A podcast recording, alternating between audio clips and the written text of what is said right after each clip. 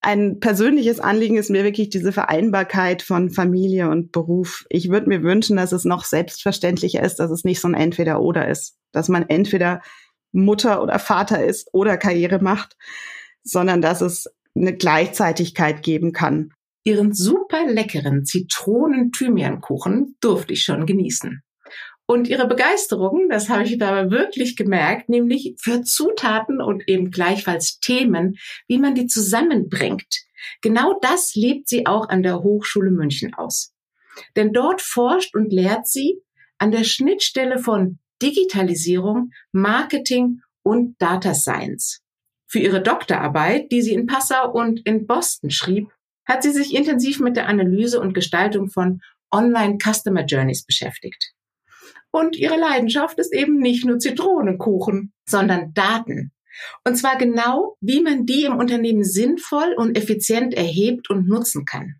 Und wenn sie nicht gerade ihren Forscherdrang auslebt, dann spielt sie leidenschaftlich gerne mit ihren zwei Jungs Fußball oder man trifft sie auch in den Münchner Museen. Female und Future. Das ist Femture der Podcast für uns Frauen, wie wir kompetent und weiblich in die Zukunft führen. Anders, überraschend, gut.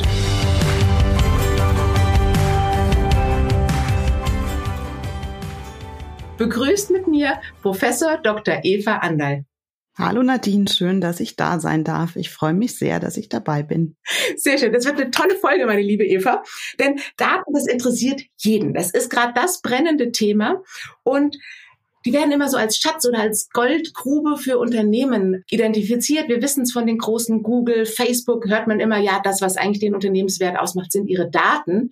Und wie kann man die denn in unseren deutschen Corporates heben? Was steckt denn da eigentlich dahinter?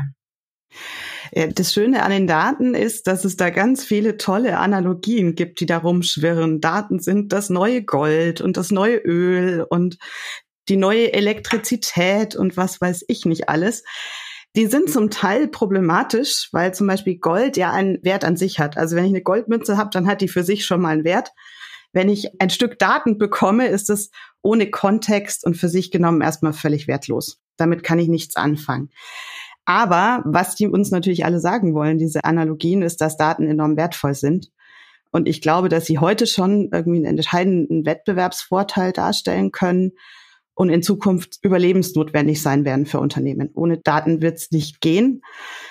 Der Grund dafür ist, dass man mit Daten eigentlich vier Dinge machen kann. Man kann erstens Dinge messen, man kann Dinge messbar machen, die man vorher vielleicht nur so mit Bauchgefühl irgendwie anschauen konnte. Man kann Zusammenhänge erkennen zwischen Daten oder zwischen Dingen.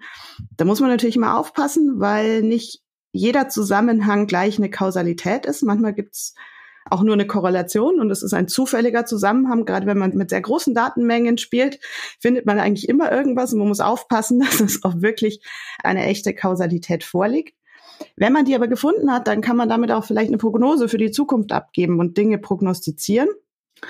Und im letzten Schritt dann vielleicht sogar tatsächlich daraus Handlungen empfehlen oder vielleicht sogar automatisieren. Und die Frage ist, was hilft mir das jetzt ähm, im Unternehmen? Ich kann damit meine Geschäftsmodelle entweder verbessern, also zum Beispiel, wenn wir uns diese ganzen Podcast-Plattformen anschauen, da sind wir gleich beim Thema, die sind ja deshalb besonders spannend, weil sie Empfehlungen geben und sagen, dich interessiert dieser Podcast, also wäre der andere für dich vielleicht auch spannend. Das ist eine Verbesserung eines Geschäftsmodells. Oder ich kann vielleicht sogar ein ganz neues Geschäftsmodell entwickeln. Also wenn wir uns die, die Fitness-Tracker zum Beispiel anschauen, also ich habe hier so einen an meiner Hand dran. Die haben früher erstmal nur meinen Puls gemessen und mir gesagt, wann ich irgendwie außerhalb meiner Komfortzone bin. Und das Geschäftsmodell war, kaufe einen Fitness-Tracker. Und inzwischen kann ich ein Abo abschließen und mir da Datenauswertungen sozusagen über das Abo zukommen lassen. Das ist ein ganz neues Geschäftsmodell. Und das andere ist natürlich, kann auch bestehende Prozesse einfach verbessern, effizienter werden, automatisieren und da ganz viel rausholen. Und das Allercoolste an Daten, und das ist vielleicht ein bisschen der Gegensatz zum Öl, die verbrauchen sich nicht. Wenn ich Daten nutze, dann werden sie eigentlich meistens sogar wertvoller. Wenn ich Öl nutze, ist es danach weg. wenn ich Daten nutze, dann sind sie danach wertvoller oder zumindest nicht verbraucht und im besten Fall sogar wertvoller als vorher. Wow, das finde ich total spannend. Und ich habe gerade noch eine Assoziation im Nachhaltigkeitsinnovationsbereich, da sind diese Daten ja gerade auch am Anfang, dass wir die anfangen erst zu erheben und wie wichtig es ist und wie viel Impact wir damit generieren können. Das finde ich auch einen ganz starken Grund, warum wir uns mit diesen Daten beschäftigen sollen und dass wir sie auswerten und was Sinnvolles damit tun. Was sind denn die Herausforderungen, mit denen Unternehmen sich da konfrontiert sehen? Denn das hört sich ja super an, also würde ich ja am liebsten gleich loslegen. ja, ich glaube, das würden wir alle gerne, also ich zumindest immer. ich glaube, die große Herausforderung ist, wie gehe ich das Ganze irgendwie strategisch an? Und das ist gar nicht so einfach. Und das ist was, wo gerade viele Unternehmen, glaube ich, tatsächlich kämpfen und überlegen, wie sie das machen können. Es gibt das Wort Datenstrategie, das momentan zumindest in meinem Umfeld in aller Munde ist. Und das haben wir uns auch zusammen mit meinen Studierenden mal genauer angeschaut und haben Unternehmen auch befragt, wie ihre Datenstrategie aussieht und wie erfolgreich die ist. Und dabei haben wir dann auch herausfinden können, was so die Knackpunkte sind. Also wann wird eine Datenstrategie eigentlich erfolgreich? Und das sind Punkte, die gar nicht so sehr technisch sind, weil das Erste, was wir herausgefunden haben, ist, dass Technologie alleine eigentlich nie der ausschlaggebende Faktor ist. Daten wird oft noch so als Technikthema oder als Technologiethema gesehen. Und wir brauchen nur das richtige Tool und das richtige Setup und die richtige IT und dann wird's schon. Das funktioniert aber ganz sicher nicht. Also ohne das richtige Tool wird's auch nicht funktionieren, aber das ist nicht der entscheidende Faktor. Die anderen Faktoren sind viel wichtiger. Zum Beispiel brauchen wir das Management, das sich committet, wirklich auch mit Daten arbeiten zu wollen und vielleicht auch die eigene Arbeitsweise datengetrieben auszurichten. Dann das Zweite, was wir brauchen, ist, dass die Datenstrategie mit der Strategie des Unternehmens zusammenpasst und dass die auch kommuniziert wird. Dass es nicht was ist, was man im stillen Kämmerlein sich überlegt und auf irgendwie paar schöne PowerPoint-Folien malt und dann hat man eine Datenstrategie, sondern dass die kommuniziert wird und dass die gelebt wird. Das nächste, was wir brauchen, ist dass wir wirklich Use Cases brauchen. Und was wir gesehen haben, ist, dass die Unternehmen, die erfolgreich sind mit ihrer Datenstrategie, dass die eine Liste von priorisierten Use Cases haben. Und die sind idealerweise von funktionsübergreifenden Teams entwickelt worden. Also nicht irgendwie das Datenteam, das sich einschließt und sich tolle Use Cases überlegt, sondern dass sich wirklich Mitarbeiter aus allen Fachbereichen zusammensetzen und überlegen, wie könnten wir Daten nutzen? Wo würden uns die helfen? Was, was brauchen wir tatsächlich? Wie würden wir sie einsetzen? Und dann wird es tatsächlich erfolgreich. Und das Letzte ist, dass es auch nicht von selber funktioniert, sondern dass wir sowohl das Mitarbeiter als auch das Management schulen müssen, mit Daten zu arbeiten und auch den Daten in gewisser Weise zu vertrauen, weil das ist auch was, was wir ganz oft gesehen haben, dass viele noch misstrauisch sind gegenüber den Daten und sagen, ich habe doch den Job jetzt irgendwie ganz lange auch ohne Daten hinbekommen. Warum brauche ich den denn jetzt? Und wieso soll ich jetzt denen vertrauen?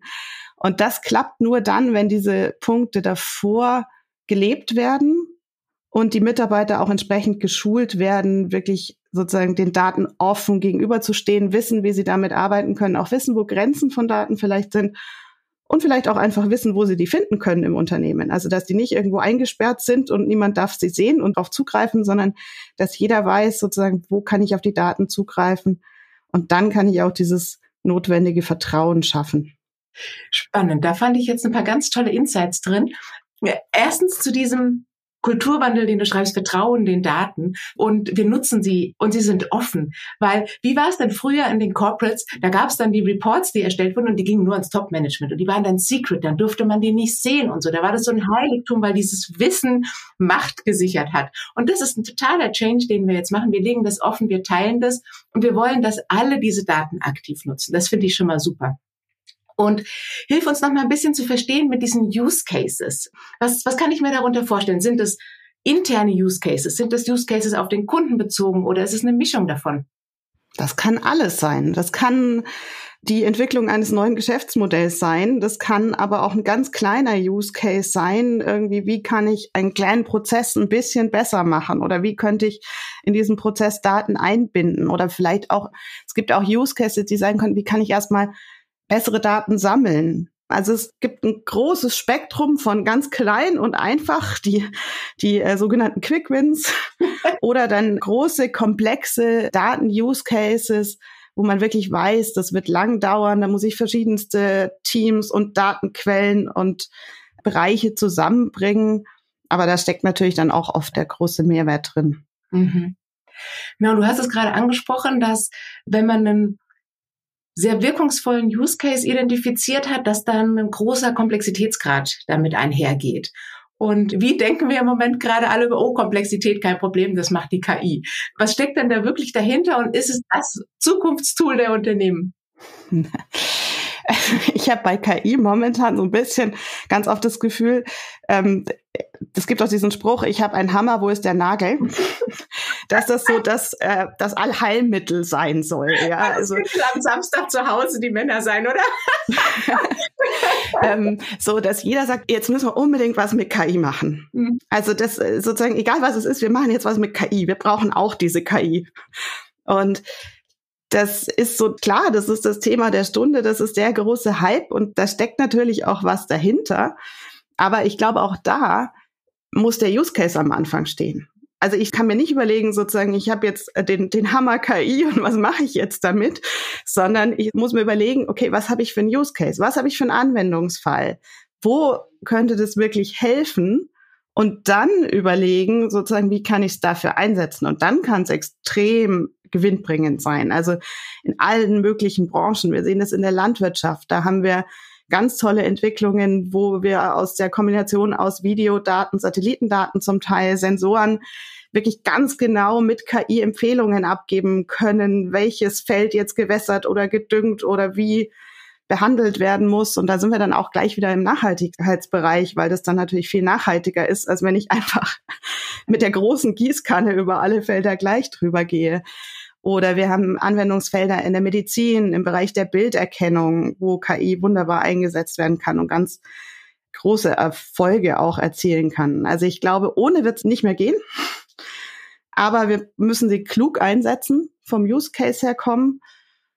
Und gerade wenn wir bei so Themen wie Medizin sind, natürlich auch immer die ethischen Fragen mitdenken und die nicht ausklammern vor lauter KI-Begeisterung. Ja, also wir bauen gerade im Digital Health Bereich als Venture Builder was auf und da benutzen wir auch die Daten, um im Vorsorgebereich uns Unterstützung und Empfehlungen zu geben, dass wir einfach früher das erkennen. Und das bestätigt, was du das sagst, dieser ethische Teil. Die Menschen sind sehr, ihnen ist sehr bewusst, dass man vorsichtig mit diesen Daten umgehen muss, ja. Und wem gibt man die dann auch und alles? Also es ist ein ganz zentrales Element, was wir bei den Kundenbefragungen rausbekommen haben. Und wenn man das natürlich skaliert, für den einzelnen Menschen ist das klar. Aber wenn man das dann auf ganze Gesellschaftsschichten und unser ganzes Wirtschaftssystem überträgt, umso wichtiger. Genau, also sowohl die Daten als auch dann wirklich die KI-Anwendungen, bei denen muss man ja auch sehr vorsichtig sein, weil die dann zum Teil so, man nennt die Biases drin haben, und dann sozusagen Dinge vorhersagen oder wenn sie sagen, okay, wer wird der erfolgreichste Kandidat sein oder sowas, dann Dinge mit reinnehmen, wie zum Beispiel Geschlecht oder sowas in diese Vorhersage, was da einfach nichts zu tun hat, was nur damit zu tun hat, dass bis jetzt vielleicht irgendwie mehr Männer eingestellt worden sind und die deswegen sozusagen in der Vorhersage dann auch höher gerankt werden. Aber das ist natürlich ganz und gar nicht im Sinne des Erfinders. Und da muss man, glaube ich, sehr, sehr aufpassen und sehr, sehr vorsichtig sein. Absolut. Und nicht nur nicht im Sinne des Erfinders, sondern auch nicht im Sinne der Frau. Und lustigerweise eine Freundin von mir baut eine äh, Matching-Plattform auf. Und die zweite Zielsetzung, die sie damit verfolgt, ist Daten zu generieren, die Frauen bezogen sind, um eben diese Bias entgegenzuwirken und einen Gegenpol zu setzen und zu sagen, dann spielt diese Daten auch noch mit ein, dass wir dann wie bei den Wetterdaten eben neutrale, gleichgerichtete Daten haben. Absolut. Jetzt arbeitest du ja an der Hochschule und du hast es schon gesagt, du forschst, ihr macht Studien, ihr arbeitet mit den Unternehmen zusammen, du bist mit den jungen Leuten beieinander. Was macht dir denn da besonders Spaß? Ich glaube, es ist wirklich die Arbeit mit den Studierenden. Das ist was, wofür ich unglaublich dankbar bin. Das ist in, in ganz vielen Richtungen großartig. Also zum einen finde ich es schön, den Studierenden irgendwie Fähigkeiten mitzugeben, die sie in Zukunft brauchen oder von denen ich glaube, dass sie sie in Zukunft brauchen werden. Sowas wie zum Beispiel keine Angst vor Daten zu haben. Mhm. Oder ein Verständnis für Technologie. Ich bin jetzt an der Fakultät für Betriebswirtschaft. Wir bilden jetzt nicht die Data Scientists aus, aber ich möchte, dass sie rausgehen und ein Verständnis mitbringen, was Möglichkeiten sind, wo vielleicht auch Grenzen sind, eben genau was diese ethischen Fragestellungen angeht und dass sie vielleicht auch so ein bisschen die Rolle von Übersetzern einnehmen können und da so ein bisschen vermitteln, dass wir in ein noch viel interdisziplinäreres Arbeiten kommen und dass sie auch agiles Arbeiten mitnehmen, projektbezogenes Arbeiten, interkulturell. Also ich bin stark in einem internationalen Studiengang eingebunden und das finde ich unglaublich bereichernd, einfach das sozusagen schon mitzugeben im Studium, weil das, glaube ich, eine hervorragende Vorbereitung ist für später. Und für mich ist es gleichzeitig auch ganz toll, weil ich durch die Studierenden auch immer wieder ganz viele neue Themen entdecken darf und in neue Themen reinschnuppern kann. Wenn ich jetzt nur an meine aktuellen Masterarbeiten denke, die ich so in den letzten Monaten betreut habe, das waren ganz unterschiedliche Themenfelder von Anwendungen von KI in unterschiedlichen Branchen, wo man dann wirklich auch mal tiefer einsteigt und sieht, wie man das wirklich anwenden kann. Ich hatte eine Arbeit, da ging es um Lesemotive im stationären Buchhandel, ganz anderes Thema sozusagen. Was bewegt die Leser, sich ein Buch auszusuchen? Oder auch sehr, sehr technologieaffine Themen. Wie kann ich Aktienkurse vorhersagen? Oder wie kann ich Preise für NFTs vorhersagen, diese Non-Fungible Tokens, diese digitalen Kunstwerke in dem Fall. Und das ist so vielfältig und bereichernd, dass ich selbst noch ständig dazu lerne. Und äh, ich finde es einfach toll. Wahnsinn. Ja, also ich spüre es richtig, wie du da Freude entwickelst und wie dein Herz aufgeht. Und also zwei Sachen finde ich, die, die muss ich jetzt kommentieren. Das erste ist, ich will auch wissen, wie sich die Preise von diesen NFTs entwickeln. Also wenn die frei verfügbar ist, ich nehme sie sofort. Schicke ich dir. und das andere ist, also bitte, bitte, nimm mir nicht meine Illusion. Ich habe bisher immer geglaubt, das Buch sucht mich aus. Kam es raus bei dieser Untersuchung von deinen Studierenden oder leider nicht? dass das Buch dich aussucht.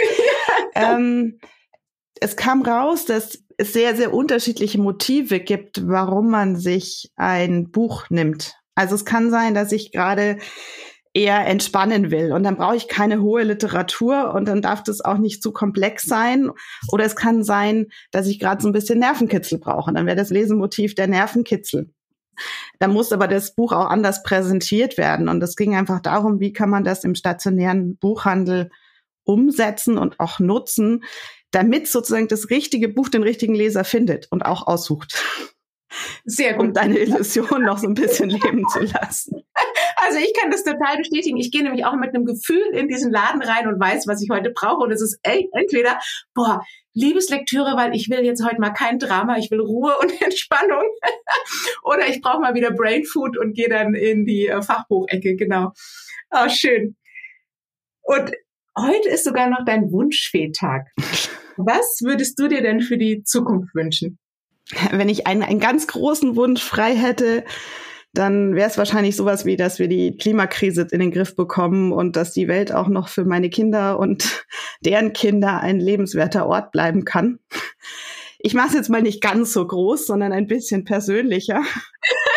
You wish will be granted, weil da biebern wir jetzt alle mit und alle nicken und sagen, das ist uns so wichtig und liegt uns am Herzen. Aber du kriegst noch einen zweiten heute.